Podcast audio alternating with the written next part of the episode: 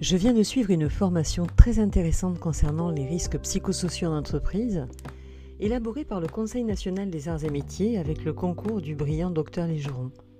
Et je voudrais vous en parler aujourd'hui. Alors je ne vais pas vous faire le, résumé de cette formation qui serait euh, ici euh, très réducteur, hein, vu la richesse du contenu et le format de mes podcasts que je tiens à conserver bref.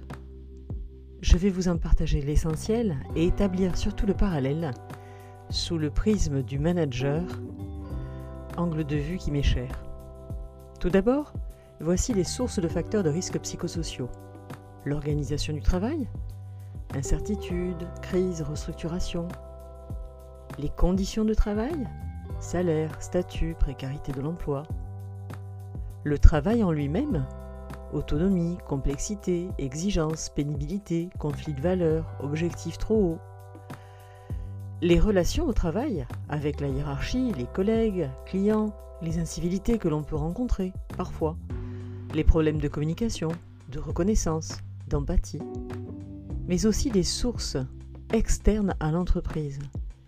Difficultés dans sa famille, dans sa vie sociale, dans son épanouissement personnel, problèmes de santé chronique, phases psychologiques.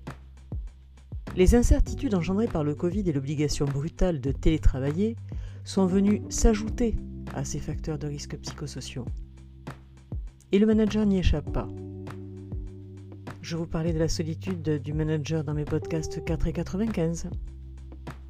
Le management de proximité, management opérationnel, étant le plus difficile. L'humain est là, sensible ou pas, confiant ou pas, tandis que les décisions doivent être prises. Les arbitrages ne sont pas toujours évidents.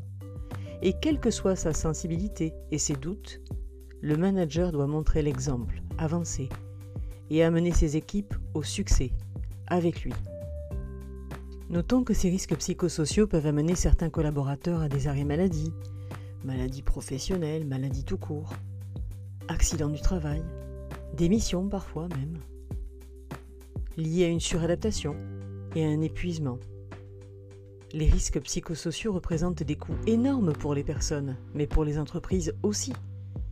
Et ces coûts humains et financiers viennent entacher l'enthousiasme et la foi du manager qui doit consommer de l'énergie et même piocher dans ses réserves énergétiques et émotionnelles pour continuer à être positif et constructif.